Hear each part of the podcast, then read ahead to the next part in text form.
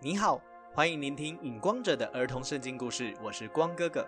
今天要讲的是《约书亚记》第十一章第一节到第十二章第二十四节。北方的王，迦南地北方的国家都是以夏所王耶宾为主。当夏所王耶宾听到南方亚摩利人的五个王被以色列人打败的消息，就联合了北方所有的国家一起出来，各国的军队人数多到像海边的沙那么多，并且有很多的马匹、车辆。这些王会合之后，来到了米伦的水边安营，要和以色列人征战。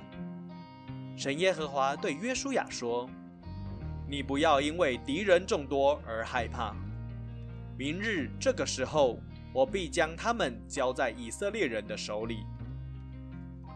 于是约书亚率领一切的兵丁，在米伦的水边突然向前攻击敌人，因为神耶和华已经把北方的敌人交在以色列人的手中。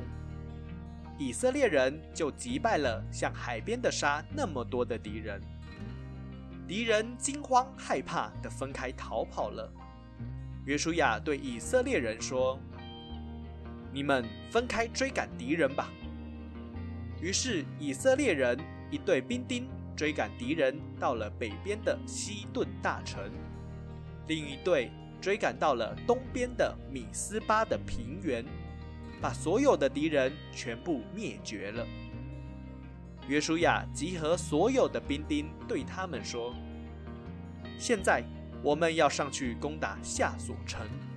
神耶和华已经把最强的敌人夏所王交在我们的手里了，不要害怕，上去吧。就这样，约书亚击杀了夏所王耶宾，并且用火焚烧了夏所城。最后，约书亚带领以色列人攻占了北方各国所有的城，从过约旦河开始。